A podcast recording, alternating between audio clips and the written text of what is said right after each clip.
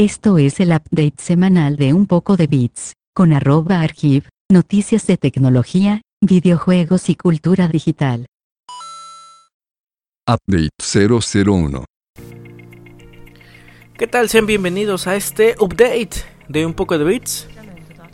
Y les traemos pues noticias, cosas extrañas, chismes de la red y demás cuestiones relacionadas con tecnología y videojuegos.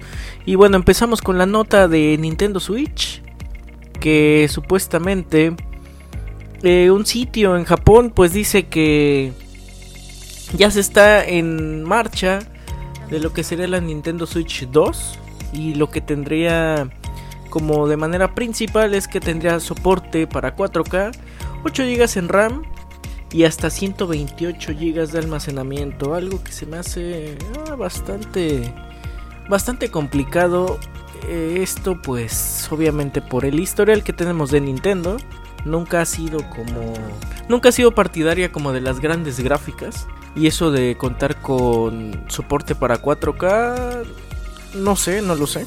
Puede ser. No es descabellado, pero si lo decimos de parte de Nintendo, no sé, se me hace muy, muy, muy complejo. Porque imagínense, eh, si manejara resoluciones 4K, evidentemente sería únicamente en el apartado del dock, es decir, cuando lo conectamos para eh, reproducir todo en televisión. Y pues en modo portátil yo creo que tendría, si es que fuera cierto este estos análisis y especulaciones, pues podría ser hasta una 2K la pantalla portátil. No, no sé, a mí se me hace, si llega a ver una revisión de Nintendo Switch, a mí se me hace más lógico que sería como para 1080 en modo portátil. No creo que cambie en modo dock. O sea, no creo que ni lo eleve ni a 2K. Pero bueno, sería cuestión de ver. Porque, bueno, si ya saben, la actual Nintendo Switch, o bueno, la única Nintendo Switch que se lanzado hasta el momento, pues tiene en modo portátil hasta 120p y en modo sobremesa, este, pues ya tiene, llega hasta los 1080p en ocasiones y en ocasiones pues nada más llega hasta 900p. Eso sí, corriendo hasta 60 cuadros, bastante estable, bastante bueno, eso es muy bien. Y bueno, es en el apartado de la resolución. Eh, otro de los puntos que aquí menciona el portal es que dice que sería el doble de poderosa en cuestión de RAM, es decir, 8 GB en RAM. La actual tiene 4. Y ese sería evidente, pues sí se, sí se requeriría al menos como mínimo el doble para si es que quieren hacer correr esta resolución 4K. Y también otro apartado dice el almacenamiento se, se cuadriplicaría porque actualmente cuenta con 32 GB y se elevaría hasta los 128 GB internos. No olvidemos también que Nintendo Switch tiene la posibilidad de incrementar este nivel de almacenamiento pues gracias a las micro SD eh, pues de, de alta velocidad para poder seguir almacenando sea videojuegos o datos de la consola. A lo cual también se me hace muy improbable. Nintendo no sé.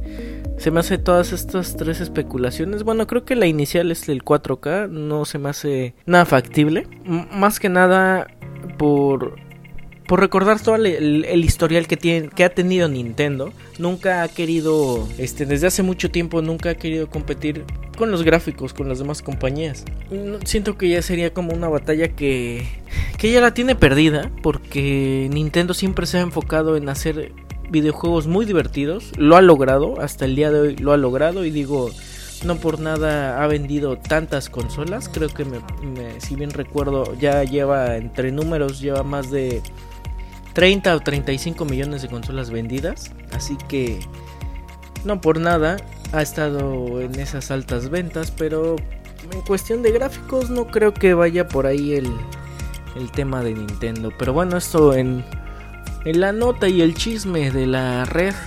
Que es uno de tantos porque ya ya han estado especulando mucho. También dentro de otros que dicen que podría salir una revisión de Nintendo Switch con las, mismas, con las mismas especificaciones, pero como una cuestión más mini o reducida. Eh, reducida tanto, me parece que tanto en pantalla o como en especificaciones de hardware. Es decir, ahorita actualmente vemos que los Joy-Cons pues se pueden separar de la consola y demás. Pues bueno, ahorita sería como una especie de de Nintendo Switch Mini en donde los Joy-Cons ya vienen integrados y únicamente se podría jugar como de formato portátil. Sin embargo, no dudo que eh, tenga la posibilidad de que aún así conectarlo a, de manera de dock, aunque los Joy-Cons se perderían, pero pues ya si tienes otros Joy-Cons eh, normales, pues ya tendrías la posibilidad de jugarlo con más amigos o demás, ¿no? Esa es como una de las tantas especulaciones que se están llevando a cabo en internet sobre el futuro de la Nintendo Switch. Y otra que no para de de pues llamar la atención en la en el aspecto de temas de tecnología, pues es Apple. Entre de las notas que les quería platicar el día de hoy, pues el más suscitado fue lo de la desactivación del FaceTime en sus iDevices. Esto pues debido a un pequeño error, vamos a llamarlo pequeño, pero imagínense qué tan pequeño fue que tuvieron que desactivar el servicio de FaceTime en los iDevices, es decir, en iPhone, en iPad y hasta me parece que en las en las iMac. Así que pues ahorita Apple no le está yendo tan bien. Ya eh, dijeron que al día del momento de que se dio esta noticia que pues en un par de semanas iban a lanzar el parche para poder este arreglar este, estos pequeños inconvenientes y pues también para los usuarios, ¿no? Todos a utilizar este tipo de mensajería o de comunicación entre iDevices que es el FaceTime, pues ya no los perjudique tanto. Pues siguiendo con cosas de Apple, es que también eh, salió como a la luz, vamos a decirlo así, una especie de venta extraña en su tienda online, esto al menos en Estados Unidos, de equipos de iPhone SE en un bajo precio, puedo decir entre comillas. Me parecía que era arriba de 250 dólares aproximadamente en, una, en un equipo que pues salió hace más de 3, 4 años. Pues bueno, eh, al parecer Apple quiso pues ahora sí que deshacerse del, del pequeño stock que tenía de iPhone SE.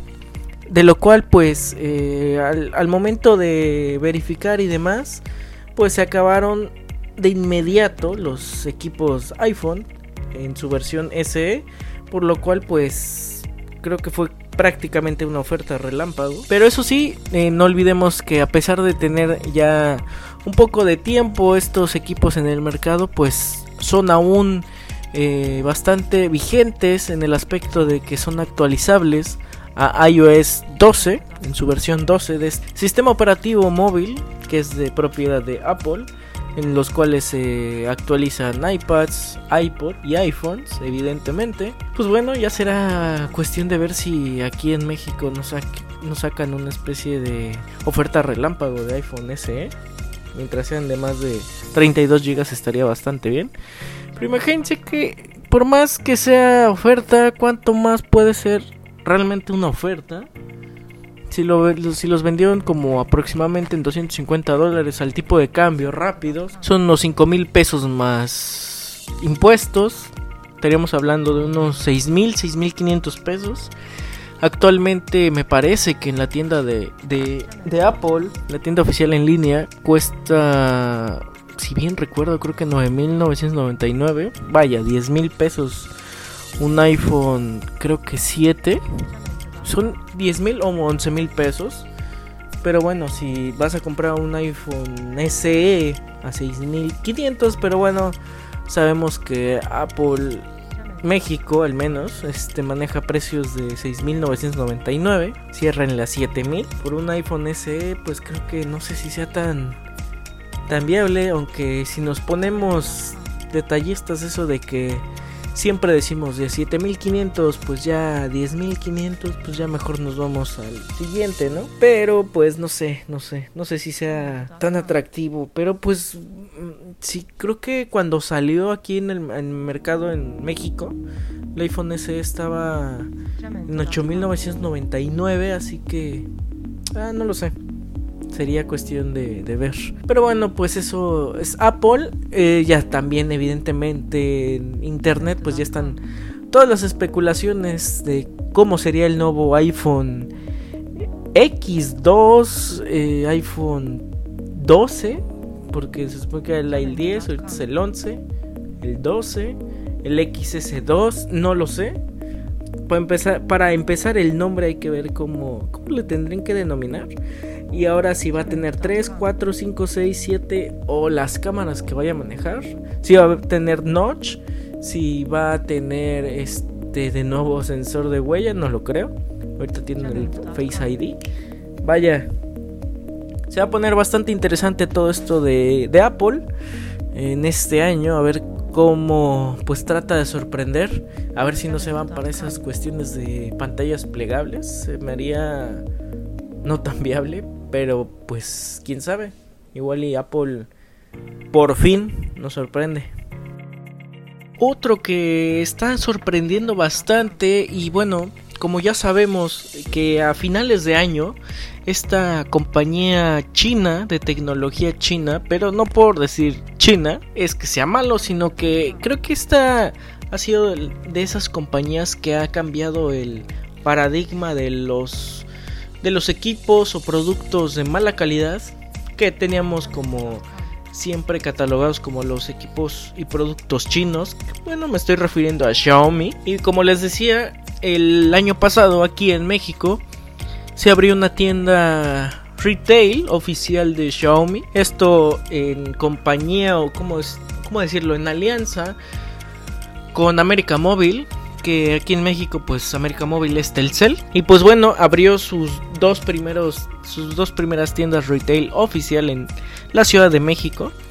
Y bueno pues desde ahí creo que para los fans que, que han seguido a la marca y a los nuevos también que han que han que la han estado empezando a conocer y demás digo entre ellos yo me puedo incluir eh, la verdad son muy buenas noticias que lleguen aquí en México. Y pues bueno en relación a Xiaomi, pues bueno, resulta que Xiaomi va a ser el o bueno, va a contar con el primer smartphone con Android Go, que es el Redmi Go. Y pues son es un teléfono que a pesar de ser un teléfono de entrada para personas que pues quizás sea como su primer smartphone, que pues a pesar de que sea para gente que no está familiarizada con los smartphones y demás, pues bueno, no cabe duda que nos gustaría ver en México un Redmi Go. Pero bueno, en especificaciones generales, ¿qué tendría o qué brindaría un Redmi Go o un Android Go?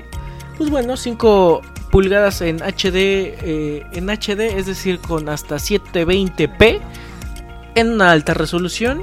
Eh, un procesador eh, Qualcomm Snapdragon de 4 núcleos eh, de hasta 1.4 GHz, una batería de 3000 mAh y 8 megapíxeles en la cámara principal y en la cámara frontal con una cámara de 5 megapíxeles y pues evidentemente un flash LED. Eh, si es de ser así este Redmi Go, que es pues como ya vimos las especificaciones, son especificaciones muy básicas, pero sin duda a mí me llama la atención que pues opte, haya optado por un, cual, un Qualcomm Snapdragon eh, normalmente en este tipo de equipos creo que siempre se, van hacia procesadores más económicos y evidentemente de menos rendimiento que son los MediaTek.